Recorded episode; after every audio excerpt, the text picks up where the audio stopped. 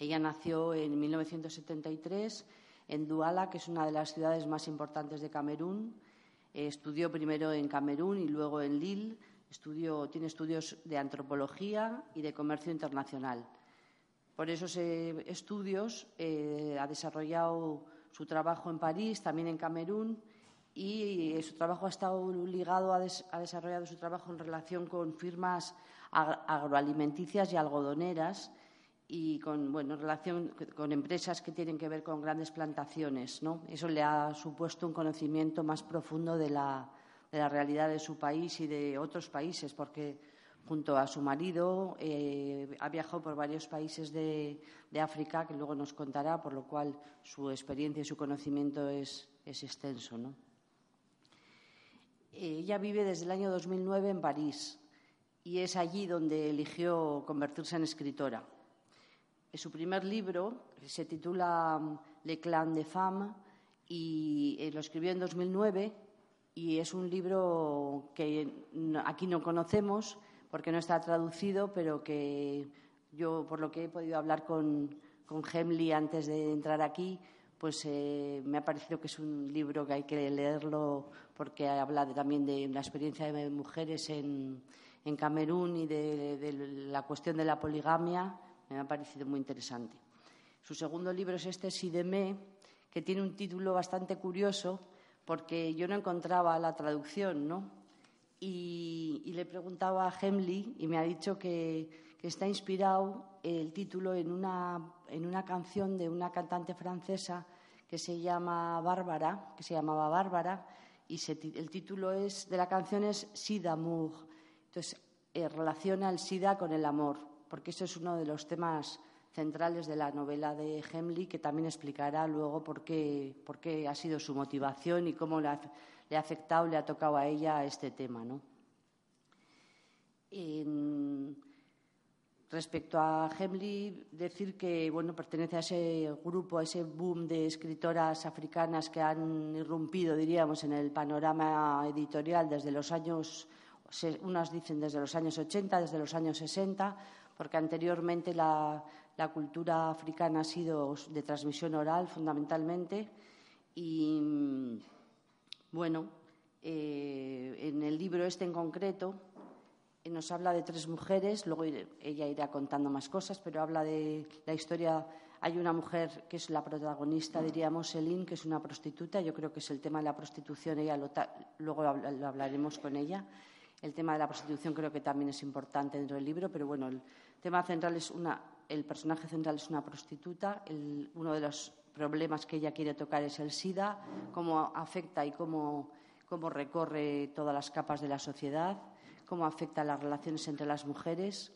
Luego es llamativo porque, siendo Camerún una sociedad tan diferente de la nuestra, pues cuando te cuenta la vida de esas mujeres que son, bueno, de la burguesía media, profesionales, tienen profesiones liberales, hay una que es ginecóloga, pues realmente no ves mucha diferencia entre su vida y la nuestra, ¿no?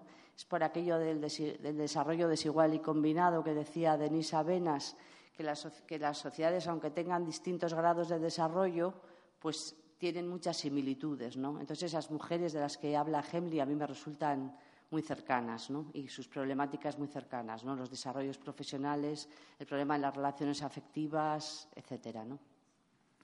Y bueno, yo como, como Hemley lo que quería era, más que hacer una presentación, bueno, hablar ella sola, diríamos, de su libro, quería hacer una pequeña presentación y que fuera un diálogo. Entonces yo creo que yo empezaría a preguntarle, pero cualquier persona de las que estáis aquí puede también o sea, interrumpirnos porque es un diálogo entre todas, ¿no? Y todos. Vale.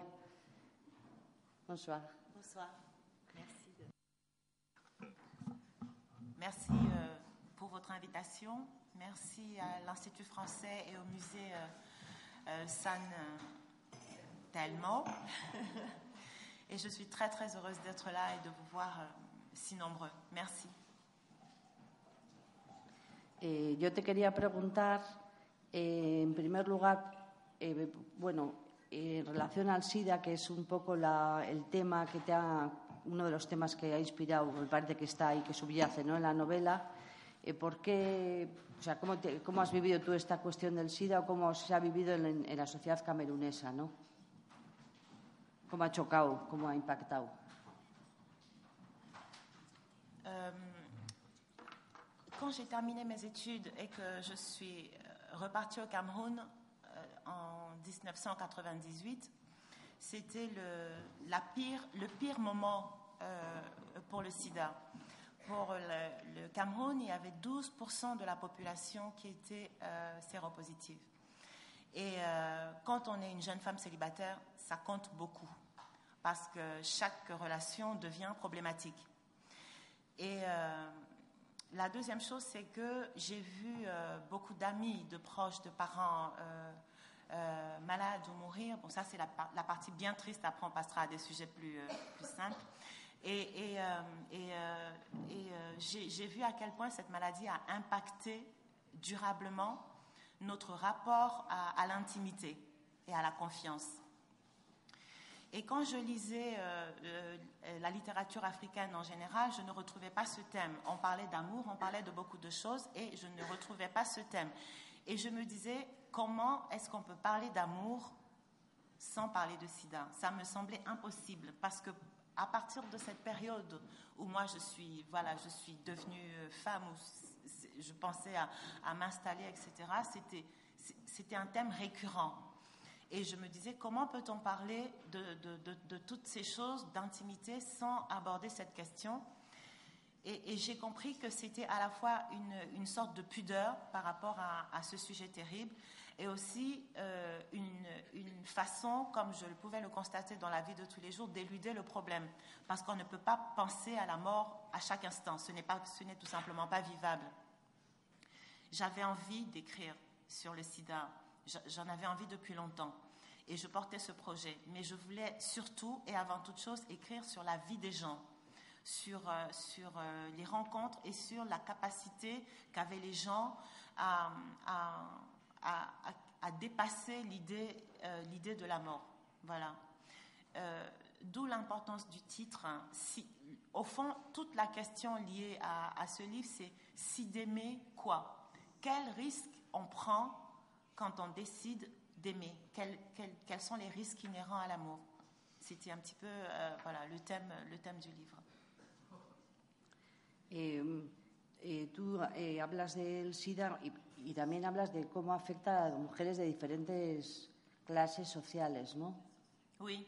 Y, y, y hablas también de, de, cómo a través del SIDA se relacionan, se conocen y se relacionan entre ellas y la, bueno, la importancia que tiene esa relación, ¿no? En sus vidas, cómo les salva incluso, ¿no? Oui, c'est-à-dire que euh, euh, aujourd'hui, quand on regarde euh, les, chiffres sur le sida, enfin, la situation s'est beaucoup, beaucoup améliorée avec les nouvelles thérapies notamment.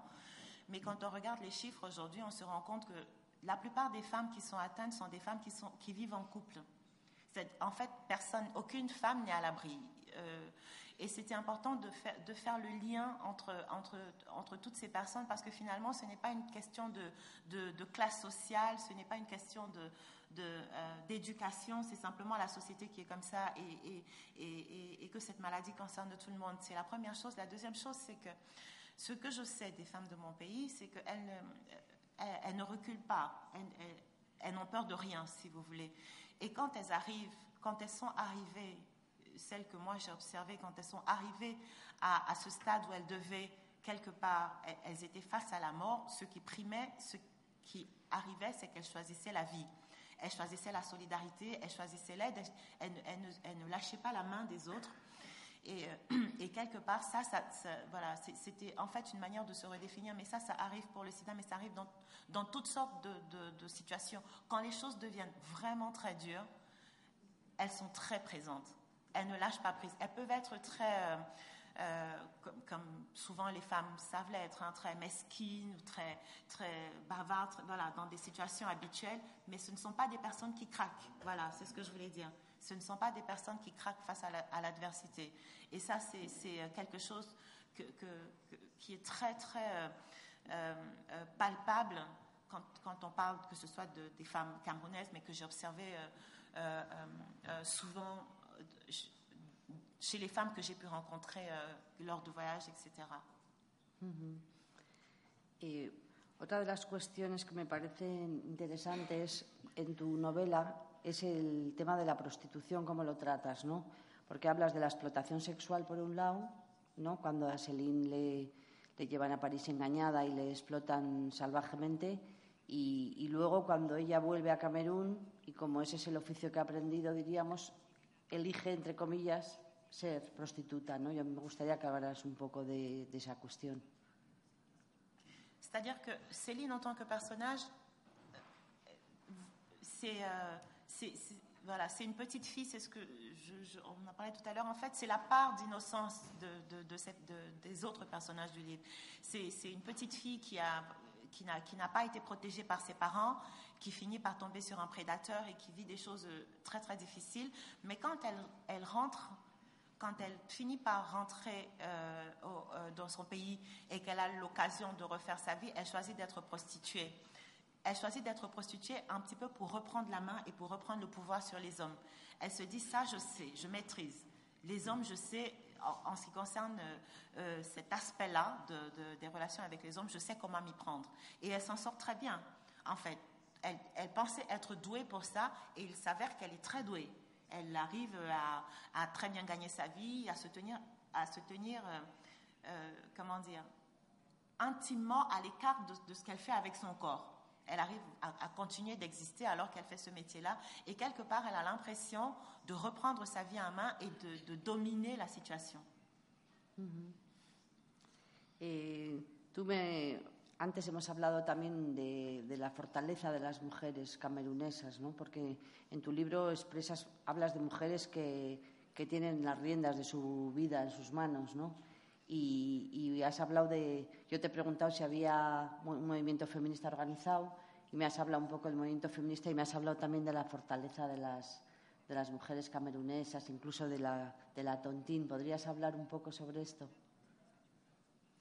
Oui, alors euh, Euh, alors, effectivement, il y a des, mouvements féministes tels que ça peut se voir ailleurs. Il y a des intellectuels, des universitaires, des avocates, etc., qui se battent effectivement pour que les lois euh, sur les femmes évoluent, pour que le regard euh, de la société sur les femmes évolue. Mais je ne suis pas certaine que ces femmes-là aient un vrai contact avec les femmes de base, avec les, paysannes ou, ou, les commerçantes, etc. Mais ce qu'on peut dire, c'est que euh, euh, j'avais, je vous ai un petit peu parlé de la loi sur la polygamie. C'est important parce que ça me semble un bon, un bon exemple. Euh, dans les années 70-80, quand on se mariait au civil, quand on faisait son mariage civil au Cameroun, c'était automatiquement la polygamie. On n'avait pas d'autre choix, choix que la polygamie. Et puis un jour, on a changé parce que précisément, il y a pas mal de femmes qui avaient, fait, euh, qui avaient mis la pression. Et puis il y a aussi les églises catholiques qui, euh, elles ont énormément de défauts, mais elles ont beaucoup euh, contribué à cela. Les églises chrétiennes, parce qu'il y en a d'autres. Et, et un jour, on a dit, OK, le code civil va changer et à partir de maintenant, on va poser la question au monsieur. C'est-à-dire que quand vous allez pour préparer votre mariage civil, on demande au monsieur, est-ce que vous voulez vous marier en polygamie ou en monogamie. Et la loi a dit, à ce moment-là, le monsieur doit choisir, je veux me marier en polygamie ou je veux me marier en monogamie. La question n'est pas du tout posée à la dame, sauf le grand jour, quand elle va arriver avec sa famille dans sa belle robe blanche devant tous ses invités. Ce jour-là, on va lui demander, on va lui dire, voilà, votre époux a opté pour la polygamie, est-ce que vous êtes d'accord avec lui?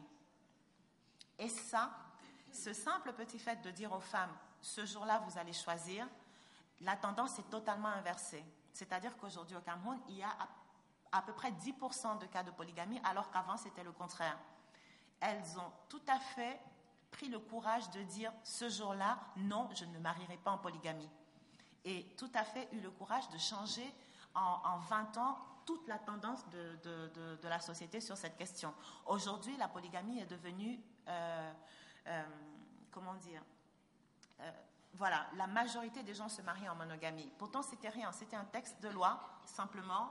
On disait, oui, voilà, comme ça, on ne euh, pourra pas nous, reprocher de. Eh bien, ce petit texte de loi, ce simple petit pouvoir donné aux femmes, a réussi à, changer la tendance en, moins de 20 ans.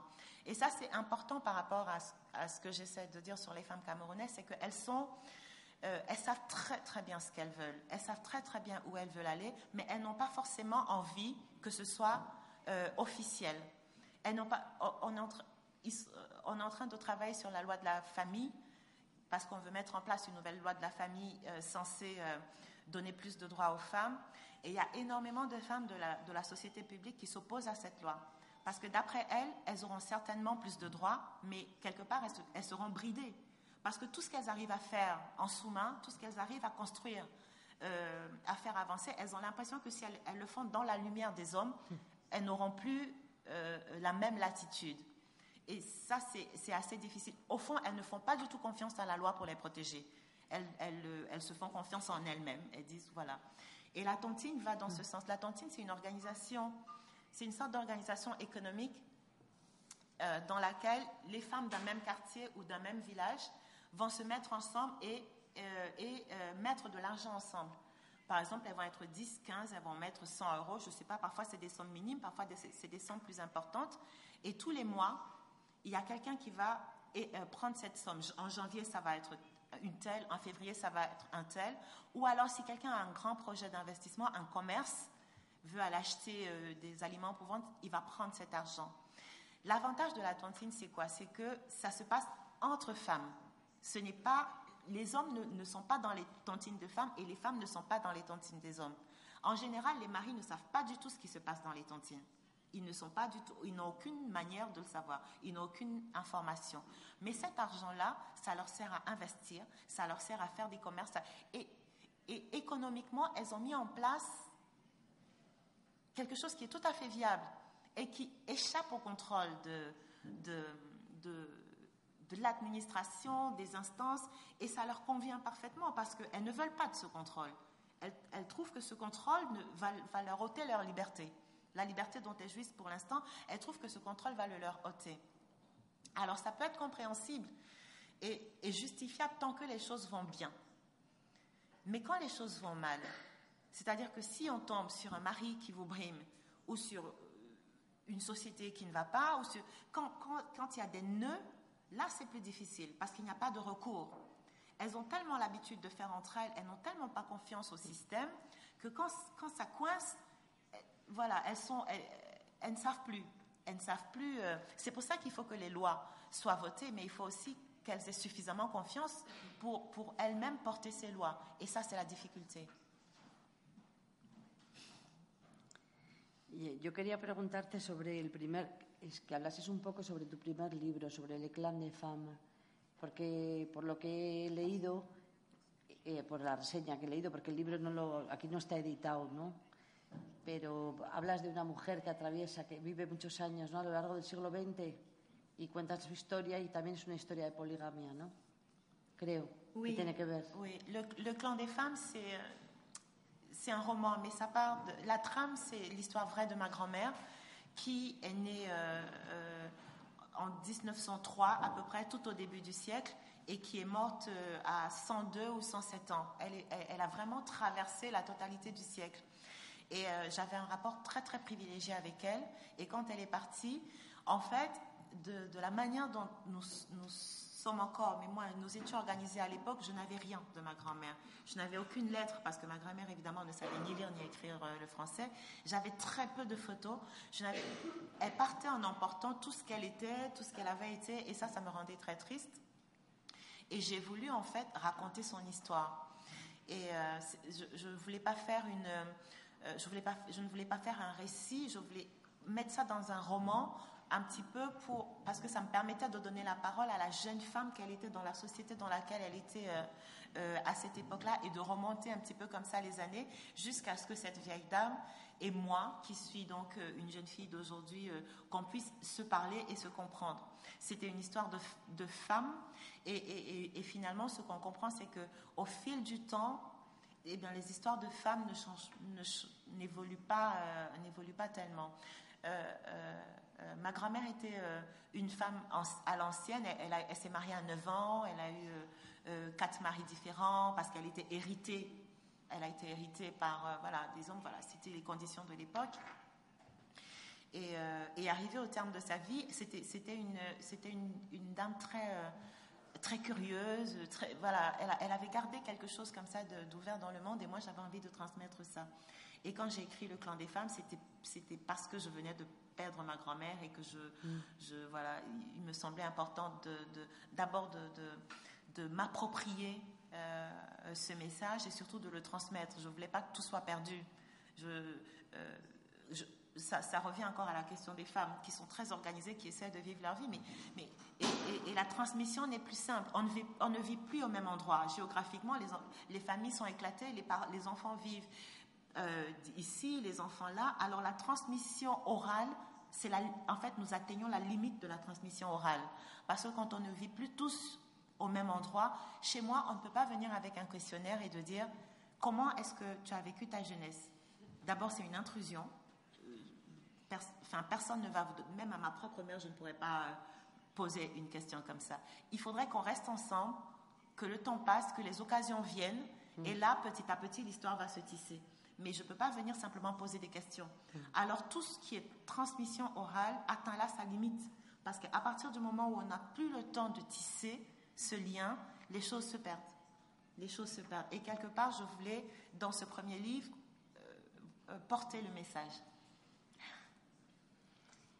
Y yo sé que tus libros eh, han tenido y están teniendo mucho éxito en Francia, incluso en Suiza está planteado para que, ¿no? Luego nos explicará, creo, ella que, vamos, está seleccionado para un premio que hay en Suiza.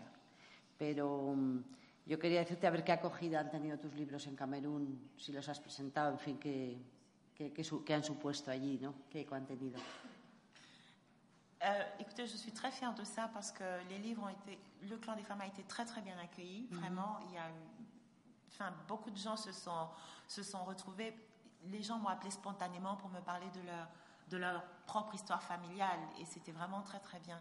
Et, et, et, si d'aimer, jusqu'ici, l'écho que j'en ai est très positif parce que effectivement, c'est un sujet difficile. Et puis, et puis c'est notre Enfin, c'est du roman et c'est de la fiction, il faut garder ça, mais c'est aussi la vraie vie. C'est aussi euh, euh, une manière dont s'articulent vraiment les choses. Et ce qu'on me dit, c'est que ça, ils ne retrouvent pas ça, ils, ne retrouvent pas forcément ça dans la littérature qui leur est proposée. Et, c'est très très bien accueilli. Moi, je suis très fière de, de, la manière dont euh, mes livres sont accueillis au Cameroun. Vraiment mm-hmm. très fière. Bueno, pues eso, yo os voy a animar a preguntar, sí, pues, porque si, no... si, me permites, Juana, ya que hemos mencionado la acogida en Francia, tenemos también eh, hoy con, con, nosotros a Sylvie Dago, que está eh, en la mesa. Ella es la, la, directora de la editorial La Cheminote de, de Cibourg y la editora, por lo tanto, de, de este libro. Eh, ¿Vous comprenez? Bon, sinon je traduirai après, c'est bon. Ouais. Y entonces yo quería preguntarle el, ese largo viaje de Camerún, cómo llega el libro desde Camerún hasta Cibourg. Alors, je vous ai présenté, je vous dis que vous êtes la directrice donc, de la cheminante. Et ma question était comment euh, ce livre a fait cette longue traversée depuis le Cameroun jusqu'à jusqu'à Cibourg. Ce livre est venu, à moi par Emlé, c'est-à-dire que c'est Emlé qui est venu à Cibourg, vers Cibourg.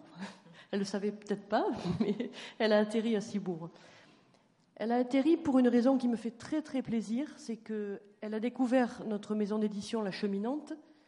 Vous noterez que c'est presque un nom espagnol, hein, j'espère que vous l'avez entendu. c'est mon nom de jeune fille, Caminade, qui s'est changé en nom d'édition.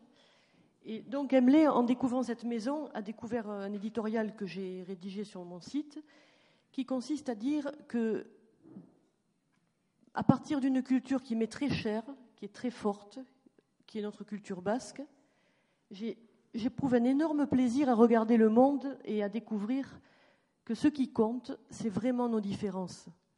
Et c'est quelque chose que je défends un pas, un pas tous les jours, tous les jours, tous les jours. Et du coup, me dire que Emily est venu à moi pour ça, je trouve ça effectivement un voyage extraordinaire, de Douala à Cibourg. Je défends l'universalité des différences pour une raison qui, aussi, euh, qui me tient beaucoup à cœur, c'est que je crois que dans le monde consumériste dans lequel on vit, on a impérativement besoin de se tourner vers des cultures qui ont encore des valeurs de la différence et qui ne sont pas euh, lobotomisés, à qui on ne dit pas forcément de penser pareil, manger pareil. Euh, voilà. Et tout d'un coup, si vous vous tournez vers l'Afrique, vers le Moyen-Orient, vers euh, les caricatures qu'on peut en faire depuis le monde occidental, elles sont éminemment fausses, et Emily est là pour vous le dire ce soir. Et ce qui est fabuleux avec ce roman, c'est que on est vraiment plongé dans la diversité, mais ce que peut-être on n'a pas assez dit ce soir, c'est que au final, le fil conducteur de ce roman, c'est l'amitié. C'est en tant qu'humain que tout d'un coup, une maladie, finalement, ben, elle met tous les gens à égalité. C'est quelque chose qui est très novateur dans la littérature, pas seulement la littérature de personnes issues euh, du Sud, mais de, dire, oser dire que cette maladie, ben, finalement, elle touche euh, la bourgeoisie, elle touche euh, des, petites gens, elle touche, voilà. Et tout d'un coup, le fil conducteur, comment on va se sortir de tout ça? C'est en étant très très humain. Elle met à parler de l'entraide. Elle, fait état de ça dans ce roman, de l'entraide et puis de, cette puissance de vie qui fait que, ben, au, final, c'est l'amitié qui va sauver la peau de tous ces gens. Et c'est quand même une, belle chute et une chute très très émouvante. L'histoire se finit, je ne vais pas vous la dire, la fin, par une petite chose verte, très très attachante, une petite chose verte lumineuse, une petite chose verte vers laquelle il faut peut-être tous revenir. Je voudrais dire autre chose qui me paraît vital, enfin vraiment, qui me, quand Emily dit qu'elle est très fière d'avoir édité, que, ce, roman est plus à ses compatriotes, moi je suis très fière qu'il est, plus aux miens compatriotes. Et en l'occurrence, à Cibourg, j'ai pu faire découvrir euh, la littérature francophone du Sud de manière extraordinaire. C'est-à-dire que d'une interrogation un peu distante, maintenant les gens viennent vers nous pour acheter des livres de littérature francophone du Sud. Et on est très fiers de ça. Pour revenir et pour terminer sur le, roman de Hemley, c'est un une très grande littérature. Elle, fait l'exploit, euh, sur le plan littéraire, je trouve ça d'une complexité inouïe, de faire, d'exprimer cette histoire à travers trois personnages. Et finalement, quand vous lisez le point de vue d'un des personnages, vous n'avez pas envie de quitter ce personnage. Plus ce personnage va parler, plus vous allez être attaché à lui, et plus vous aurez du mal à le quitter, sauf que le suivant aussi. Et il n'y a rien qui sonne faux. Elle arrive à, nouer la vie telle qu'elle est dans nos vies de, tous les jours. Elle, écrit la vie. C'est un roman de vie. Et, ça, je, je, dois dire qu'il n'y a, aucun intellectualisme, on est au cœur de la vie. Y, es vraiment un exploit littéraire, este ouvrage. Sí, precisamente eh, quería preguntarle sobre eso. La novela está, ha elegido contarla desde distintos puntos de vista, también masculino, y quería preguntarle por el sentido de esa coralidad eh, en el interior del libro. Primera pregunta. Y la segunda eh, pregunta, un poquito de otro orden. en la novela, mm, Francia es el lugar del horror, primero, pero también el, lugar después de la esperanza, ¿no? Y, cómo, se vive en África esa paradoja también de, querer Europa o que Europa sea un lugar a donde ir con esperanza y al mismo tiempo la lucidez de que muchas veces eh, hay también engaño y hay también frustración y hay también explotación. ¿no?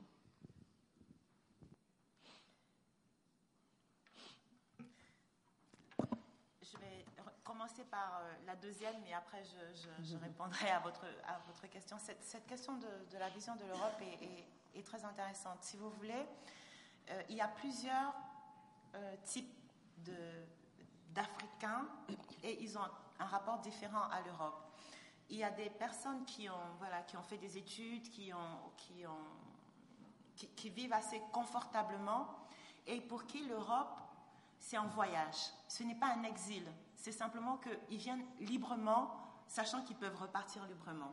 Et eux, ils ont une relation relativement saine à l'Europe parce qu'ils voient, ils, voient l'Europe telle qu'elle l'est. Ils ne la fantasment pas. Et puis, il y a des gens pour qui l'Europe est un grand fantasme. Parce que, au fond, qu'est-ce qu'on vous envie? C'est le confort. C'est le confort dans, lequel vous vivez. Et, ça, c'est quelque chose, quand on pas quand on manque c'est quelque chose d'extrêmement fort et, c'est un appel extrêmement fort. Et moi, je dis toujours, c'est n'est pas facile de venir en Europe parce que les frontières se ferment une à une, mais on trouve toujours le moyen de venir. Il y a toujours moyen. Mais c'est encore plus dur de rentrer, surtout de rentrer quand tous les rêves ont été déçus. Quand on n'a pas trouvé ce qu'on on est venu chercher et qu'on sait qu'on ne le trouvera pas, et on commence à s'accrocher à rien en fait, simplement parce qu'on n'a pas le courage de repartir dire je suis allé vers mon rêve et je ne l'ai pas, je ne l'ai pas atteint. Je, voilà, je me suis, je me suis brûlé, je me suis détruit à chercher ce rêve parce que finalement ce rêve n'existait pas. Il n'existait pas pour moi. Quand Céline pense à venir, au départ, quand elle rencontre ce, blanc et qu'il euh, il lui dit Je vais t'emmener, tu vas être mannequin, tu vas voir, tu seras quelqu'un de riche et de célèbre, c'est le prototype même du rêve d'Europe. C'est de dire Je vais partir, on n'attend que moi. Avec ce que je suis, je vais m'en sortir, je vais y arriver, parce que, évidemment, la télé, je veux dire, toutes ces belles choses, moi aussi, j'ai droit à ma part de bonheur. Moi aussi, je veux ça. Je vais aller et je vais, je, vais, je vais trouver ça. Donc, elle vient pleine de rêves. Et son rêve se transforme en cauchemar, un terrible cauchemar. Et ce qui se passe pour Céline, c'est qu'elle dit, je ne peux pas. Je ne je, je peux pas rester dans ces conditions, j'ai trop peur. Elle a trop peur de rester. Elle se dit, je vais rentrer, je vais rentrer au moins dans un environnement connu, que je connais, où je suis en sécurité. Je vais repartir chez moi. Quand elle repart chez elle, personne ne l'attend. Mais c'est très souvent comme ça. Quand on repart, personne ne vous attend. D'abord parce que vous êtes allé chercher du rêve, au moins ramener un peu de rêve. Vous n'allez pas revenir les, mains vides, plus pauvre que tout le monde, et, espérer qu'on va vous ouvrir, euh, euh, on va vous attendre les bras ouverts. Non, ça ne se passe pas comme ça. C'est pour ça que rentrer est si difficile. Quand Céline revient vers l'Europe, au fond, et c'est ça qui est important, elle ne revient pas vers l'Europe, elle revient, elle revient pour un homme. Après, ce n'est plus la rencontre entre l'Afrique et l'Europe, c'est la rencontre entre un homme et une femme. On entre dans la vérité des gens. Ce n'est plus euh, euh, le, rêve. elle, a, elle, tellement elle a tellement souffert qu'elle euh, se dit plus jamais, plus jamais je ne repartirai. Je, préfère crever ici plutôt que de repartir. Et ce qui se passe, c'est qu'elle rencontre un homme qui, a lui aussi ses propres, ses propres démons, ses propres défauts, qui n'est pas forcément quelqu'un de très solide, qui a vécu aussi énormément de choses difficiles. Et ces deux-là, ces, deux, ces, deux, euh, comment dire, ces deux faiblesses, elles, elles s'imbriquent. Voilà. C'est un être humain qui rencontre un être humain, et ce qui se passe là, au fond, ça n'a rien à voir avec les continents. Oui, alors, oui, c'était la deuxième question. Le livre, c'est trois voix. Salomé, qui est euh, une, femme de la bourgeoisie euh, camerounaise, qui a été élevée dans une famille bourgeoise, qui a épousé un homme euh, avec qui elle vit, voilà, qui, elle est très très à l'aise, et son mari la trompe, mais elle l'aime follement, elle, n'envisage pas de le, quitter, elle fait contre mauvaise fortune bon cœur, elle, se dit, ok, ce que je ne vois pas ne peut pas m'atteindre, elle ferme les yeux sur tout ce qui la gêne concernant son mari. Et puis il y a Valérie qui est médecin gynécologue et qui est une femme très libre, qui euh, pense que euh, elle peut coucher avec euh, qui elle veut, elle, elle, a une vie comme ça très débridée. Et en même temps elle connaît les règles de la société. Elle dit je ne m'affiche pas parce que je sais que je ne peux pas m'afficher dans la société dans laquelle je vis. J'ai besoin d'un minimum, j'ai besoin d'un vernis de respectabilité. Mais ce vernis ne m'empêche pas d'être ce que je suis. Et Valérie est très, très impliquée dans les programmes de lutte contre le sida. En fait, elle n'a pas de mari, elle ne veut pas se marier, elle n'a pas d'enfant. Toute sa vie tourne euh, dans, sa bataille euh, contre cette maladie. Et puis, il y a Moussa. Moussa, c'est la troisième voix, c'est la voix masculine euh, du livre. Et puis Moussa est très lié à Céline. Il la connaît depuis qu'elle est petite. Il, il était le seul, en fait, quand elle est revenue, à lui tendre la main, et il décide un petit peu de, cheminer avec elle. De... Et ces trois voix racontent trois Camerouns différents. Ça raconte euh, euh, la bourgeoisie, en fait, des personnes à l'aise et tout ça. ça L'histoire d'une femme très libre dans sa tête, mais euh, qui, à cause de la société, est obligée d'avoir un vernis de respectabilité et qui, au fond, est très jalouse de sa, de sa liberté et est prête à payer le prix de sa liberté. Et puis, il y a Moussa et Céline qui viennent des bas-fonds du Cameroun. Et ces trois voix racontent une histoire différente. Ce qui va les lier, c'est euh, les, terribles hasards de la vie. Normalement, ils, ils ne devaient pas se rencontrer. Ils n'avaient rien dans le Douala que je connais, ces trois personnes-là sont très rarement mises, euh, euh, euh, comment dire, vont très rarement se mettre ensemble pour résoudre ce genre de problème. Chacun va plus aller vers sa propre communauté pour essayer de dépasser les, cas comme cela. Et ces trois personnes vont être attirées les unes vers les autres par le personnage de Céline. Parce que ce qui arrive à Céline les frappe tous de plein fouet euh, et, ils éprouvent en fait le besoin, à, plusieurs moments du livre, ils se demandent, mais comment est-ce qu'on en est arrivé là? Parce que ce n'est pas facile entre eux, c'est très difficile, ça coince souvent. Et euh, ils, sont, très lucides les uns avec les autres, ils sont très lucides vis-à-vis de la société dans laquelle ils sont. Et ils ne se font pas de cadeaux. Mais il y a quand même ce, regroupement autour de quelqu'un qui fait que des liens complexes et, et euh, difficiles, mais c'est des liens vont se tisser entre eux et ils vont avoir envie de, cheminer ensemble. C'était trois voies, mais trois voies différentes. Et les trois voies devaient exister ensemble.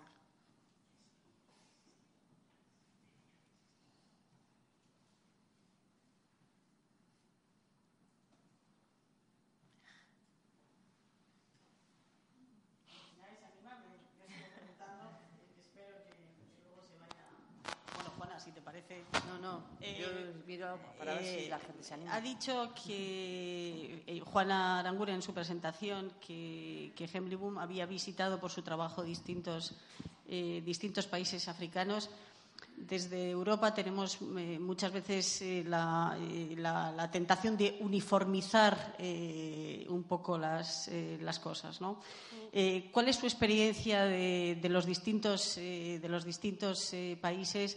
Y qué haría la, eh, singularidad de Camerún, eh, que finalmente es, una, un eh, país que conocemos también mucho por sus escritores, por sus artistas. hemos tenido la ocasión en San Sebastián de, recibir en alguna ocasión también artistas de Camerún. ¿Cuál sería esa singularidad de Camerún y cómo ve la situación en África, en los distintos países, de una manera más general?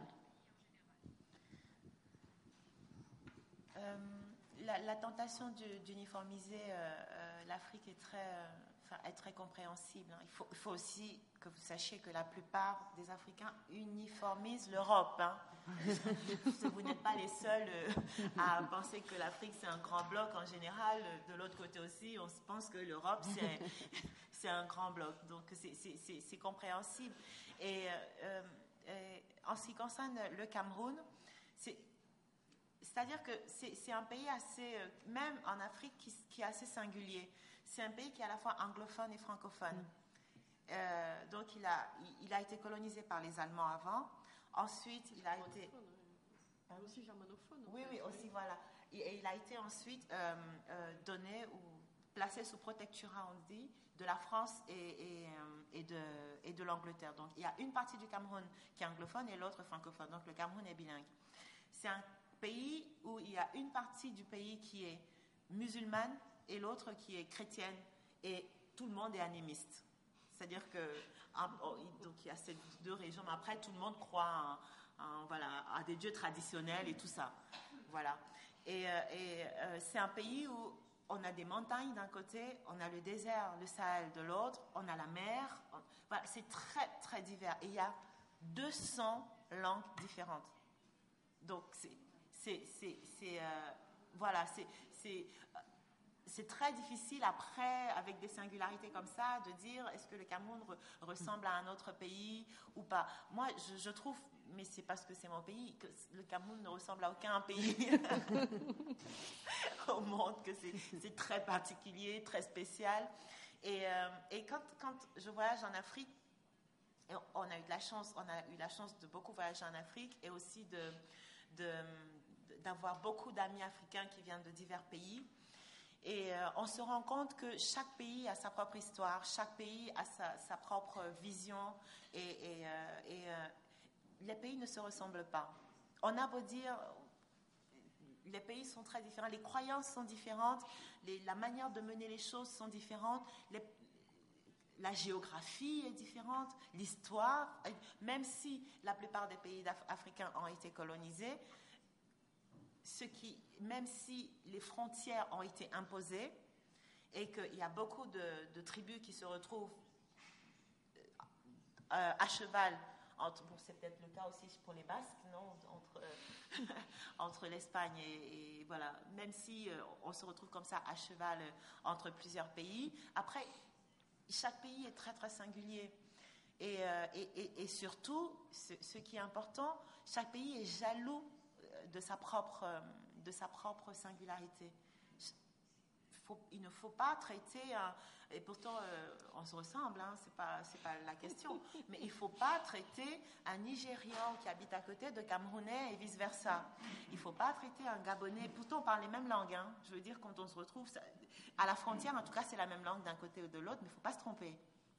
D'abord, ce n'est pas le même accent, et puis euh, voilà, on est Gabonais, on n'est pas Camerounais, il ne faut pas exagérer, mais voilà, c'est très, euh, très comme ça, c'est très c'est très particulier. Pero la misma lengua, ¿qué, qué lengua? Porque si dices que hay 200 lenguas. Oui. Oui. ¿Qué lengua compartís? Il y en a plusieurs. Dans les 200 langues, il y a toutes les langues frontales, frontales, je vais y arriver, toutes ces langues sont partagées par les pays limitrophes. Toutes les langues qui, mhm. sont, euh, qui sont, oui, oui, sont partagées, sont à cheval entre les pays, euh, entre les pays limitrophes. Et il y a même des langues qui se retrouvent. Par exemple, euh, euh, on, a, on a des amis qui viennent du Libéria. Le Libéria, c'est l'Afrique de l'Ouest, mais c'est bien, c'est pas, c'est pas du tout près du Cameroun. Et en s'entendant parler, on s'est rendu compte que nos langues avaient les mêmes sonorités et que ça, s'appelait de la même manière. Mais ce sera intéressant de regarder tout ça parce que ça dit beaucoup de choses sur les migrations les, migrations se font depuis longtemps, les peuples se déplacent depuis longtemps, et de temps en temps, on a la surprise de tomber sur des choses qui sont, euh, euh, qui sont absolument extraordinaires sur des milliers de milliers de kilomètres. C'est assez, euh, assez extraordinaire.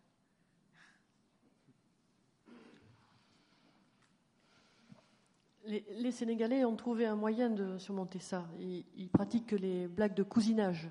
Je ne sais pas si vous connaissez. Ça consiste en, après avoir fait euh, beaucoup de formules de politesse pour se saluer, ils s'insultent gentiment. Euh, s'ils sont séraires ou l'autre il est peul, donc euh, il va insulter jusqu'à la grand-mère. Ça se passe comme ça pendant quelques secondes. Et fort de cette petite bataille, qu'ils pensent avoir gagné tous les deux, ils peuvent parler tranquillement. Voilà. Et ça, c'est quelque chose de. C'est amusant, mais c'est au final, ça, fonctionne très très bien. Et c'est pas un hasard si c'est, ça se passe au Sénégal, où jusqu'à présent il y a quand même euh, un niveau de paix euh, qui est quand même assez intéressant. Et c'est vraiment un endroit où ça se passe comme ça.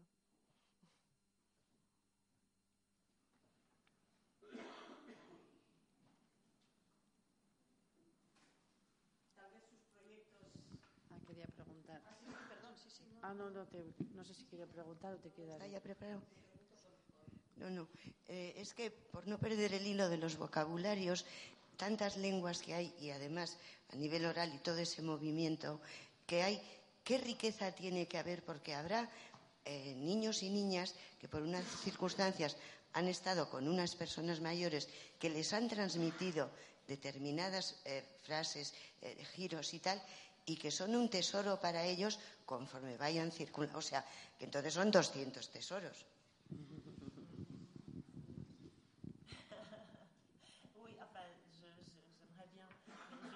parle pas toutes. Je parle euh, déjà, euh, mon père et ma mère ne parlent pas la même langue, donc déjà, ça m'en fait deux. Et mon mari et moi ne parlent pas la même, donc voilà, ça m'en fait, fait, déjà pas mal. Et euh, ce qui est amusant, par exemple, pour mes enfants, quand ils vont en vacances chez mes parents, ils parlent ma langue avec, avec leurs grands-parents. Et quand ils vont en vacances chez leurs autres grands-parents, ils parlent l'autre langue. Et, c'est amusant parce que avec moi, ils parlent français. J'essaye, mais, euh, mais euh, je, n'arrive pas. C'est comme si moi, mon truc, dans leur cerveau, maman et papa, c'est le français. Mais, mais c'est non, on veut bien, mais, euh, mais toi, non. tu, tu peux peut-être dire la signification de ton prénom? Mhm. Alors, Hemle, c'est un prénom en langue bassa. Et euh, la langue bassa, c'est pas ma langue, c'est celle de mon mari. Et ah. euh, oui. Et c'est féminin, enfin, masculin aussi, mais plus féminin, et, ça veut dire espérance. Et, euh, on, dit ça pour parler de l'expérience, mais on dit ça aussi pour parler de quelqu'un qui a du courage ou du cœur. On dit, il a le Hemley, il a, voilà, il a du cœur. Et moi, j'aimais tellement ce prénom que je me suis dit, si j'ai une fille, je vais l'appeler comme ça. Bon, il se trouve que j'ai eu deux garçons, pas de chance. Donc, euh, j'ai récupéré mon prénom. Je me suis dit, bon, c'est pas grave, je vais le garder pour le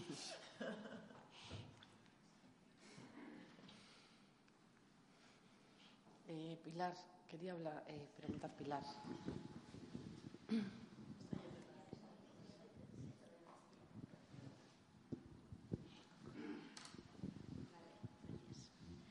Eh, buenas tardes. Muchas gracias.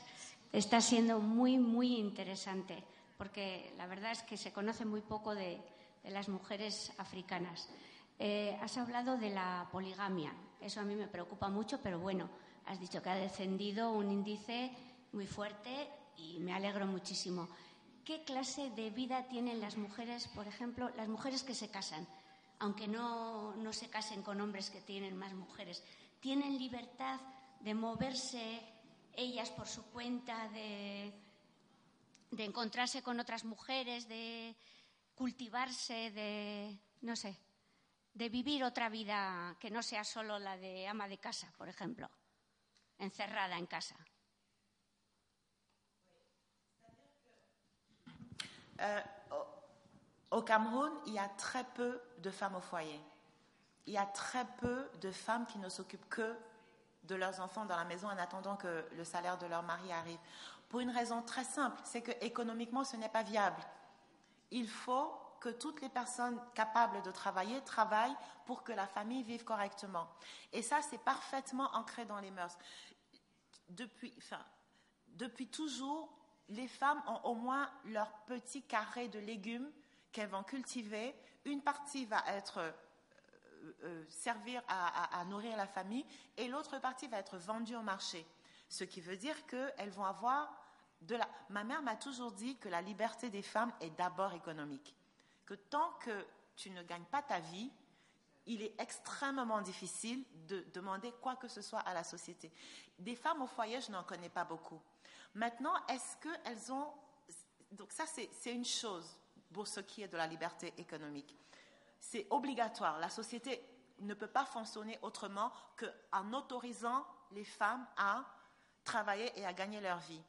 Maintenant, est-ce que ça signifie une liberté euh, culturelle d'aller vers les autres, etc. Les femmes vont vers les autres dans des, associations, des tontines, des choses comme ça, mais la question de la survie est trop importante et effectivement, culturellement, pas, ce n'est pas la priorité.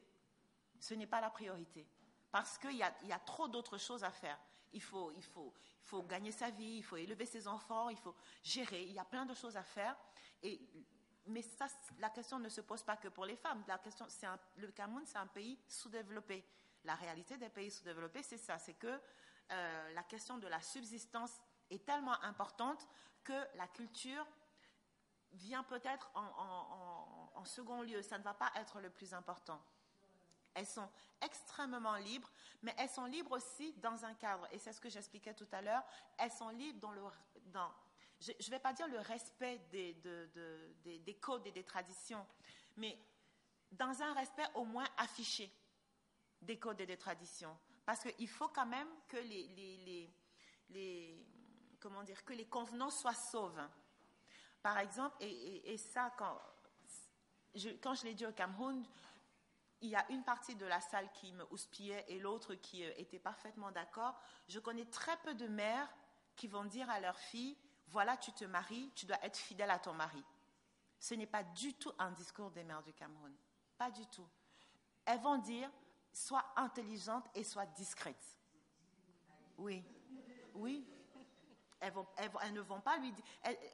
Elles, ne sont pas dans un moralisme, euh, comment dire, béat. non, elles sont dans la vie vraiment pratique, basique. Elles, vont, elles vont lui dire, oui, c'est les choses de la vie, la vie est longue, hein. les choses peuvent arriver, mais ne sois pas assez stupide, ma fille, pour te faire avoir. Voilà.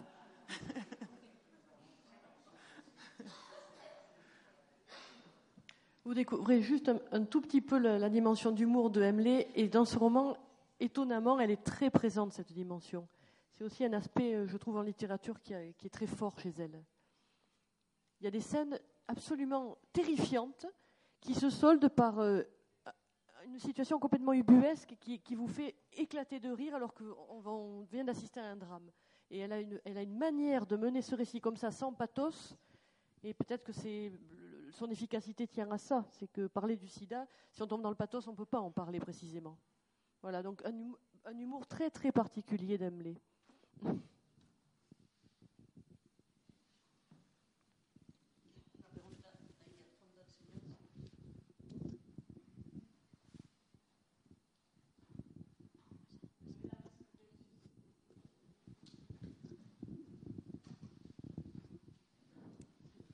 buenas tardes. Y tengo tres preguntas. La primera es que usted han dicho de SIDA, que es 12% en Camerún. Pero tenemos la malaria, que es 90% de la, gente que está muriendo todos los días. La segunda pregunta es eh, para preguntar que usted está escribiendo muy bien, pero hay que escribir también de la genocidio que, que está pasando hoy, que mucha gente está muriendo por la política que su presidente está manifestando en Camerún. La tercera pregunta es, quería saber cuándo usted usted va a hablar sobre la corrupción que está pasando en Camerún ahora mismo con el gobierno francés. Muchas gracias.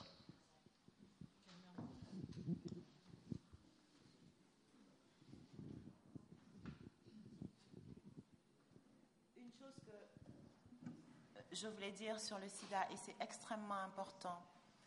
En 98, il y avait 12% de la population qui était séropositive. Aujourd'hui, il y a 4,5%. Beaucoup de gens sont morts, mais également les gens ont appris. Et aussi, il y a les nouvelles thérapies. Donc ce n'est pas de mort qu'il s'agit, c'est d'espoir aujourd'hui. On ne peut plus en parler de la même manière, même les gens ne vivent plus de la même, ne vivent plus de la même manière. Beaucoup plus de gens se font, se font euh, euh, dépister.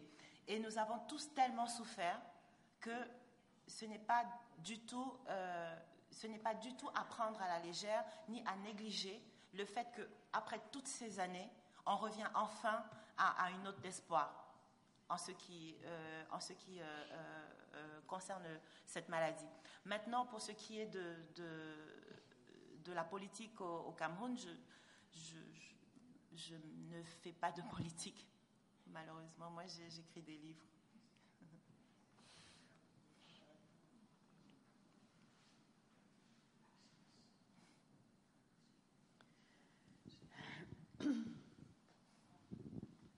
Y con respecto a, sus, a los proyectos que, que tiene, ¿en qué está, si está trabajando en algún otro libro y cuál sería eh, su tema, en fin, cuáles son sus proyectos en ese, en ese sentido? Oui, je suis en train de.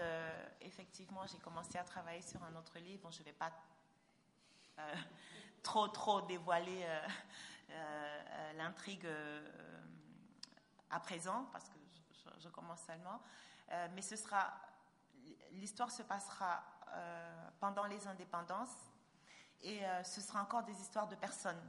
C'est-à-dire que le contexte sera historique, mais moi, ce qui, ce qui me passionne, ce qui m'intéresse, c'est comment les gens vivent, euh, même dans des situations, ou, justement dans des situations difficiles ou compliquées. Ce, sera, ce sera dans ce sens-là. J'ai déjà dans le clan des femmes, je parlais de, plus du début du siècle d'une femme qui avait traversé le siècle dans Sidemé, l'histoire est plus contemporaine. Là, j'ai envie de visiter euh, ces années-là qui, qui sont aussi des années clés de, euh, de l'histoire de mon pays.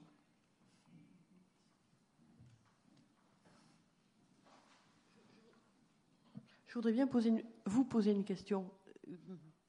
Quel a été votre motif de, de venue ce soir? Qu'est-ce qui vous a donné envie?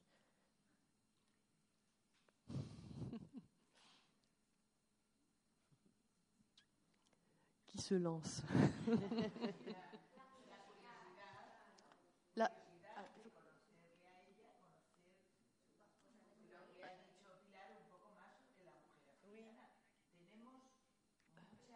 on n'entend pas ce qui se dit là. On ne peut pas traduire. Tenemos poca información y queremos más. A mí me, yo iba a hacer una pregunta ahora sobre, eh, siguiendo la línea del SIDA. Yo, yo por ejemplo, eh, pienso, una mujer en Camerún, o, eh, ya vamos a fijarnos en Camerún porque es el país del que ella conoce sobre todo y del que ha escrito, eh, que vaya a tener una relación con un novio, un futuro marido, tiene el derecho a decir yo no, no me relaciono si no sé si tú estás eh, fuera del, del, SIDA, por ejemplo, si, si te tienes que hacer las pruebas, puede exigir eso, puede, porque eso me pienso que es una cadena. Si eso no se hace, eh, eh, habrá contagio, habrá niños con problemas, que, que es en los bebés luego en donde hay muchísima, muchísima transmisión. Entonces, esa curiosidad tenía un poco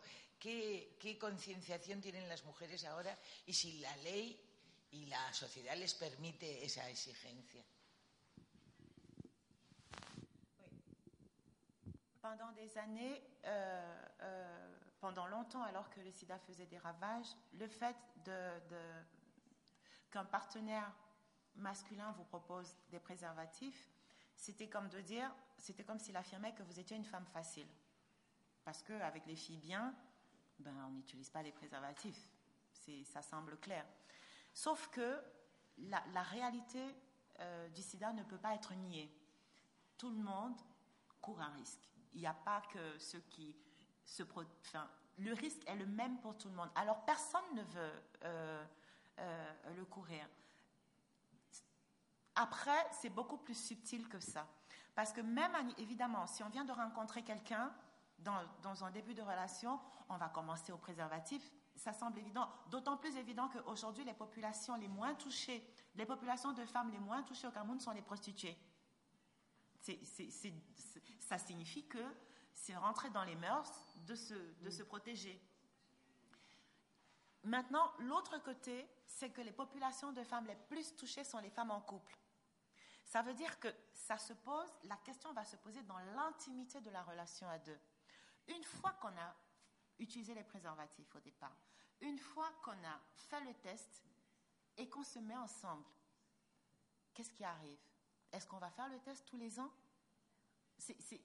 Là, c'est la problématique du sida, mais après, ça pose globalement la problématique du mariage et de la vie en couple.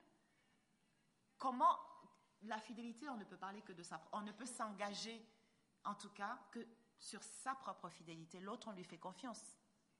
Et c'est là, et c'est là, et c'est là-dessus aujourd'hui que les associations, euh, toutes les personnes qui se battent euh, pour lutter contre le SIDA, c'est là-dessus qu'elles mettent l'accent aujourd'hui, parce que c'est, là que se pose euh, le problème. Ce n'est pas avant, même si on dit on utilise des préservatifs, et après on va faire le test, et après, dans la, dans la vie après, qu'est-ce qui se passe?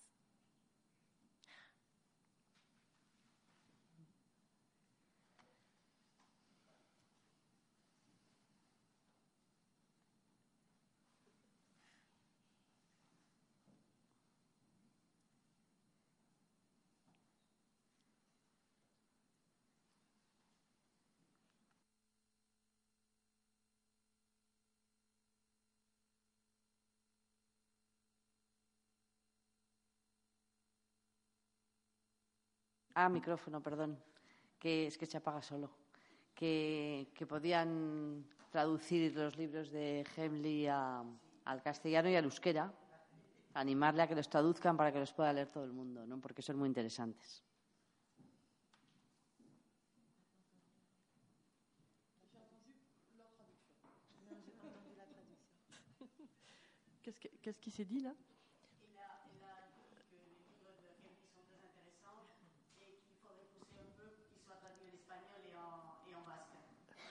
Avec plaisir.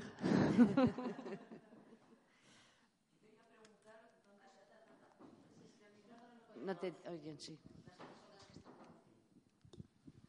Yo quería preguntar dónde se pueden comprar sus libros aquí en San Sebastián.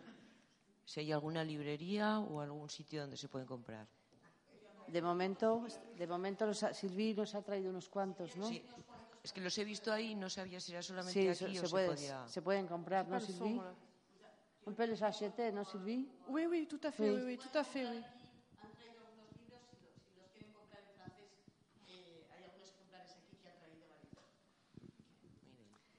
Bueno, pues si no hay más preguntas, pues eh, agradecer vuestra presencia, agradecer, agradecerle a Hemley Boom su presentación y, y el que nos hayamos acercado más a las mujeres africanas. Agur.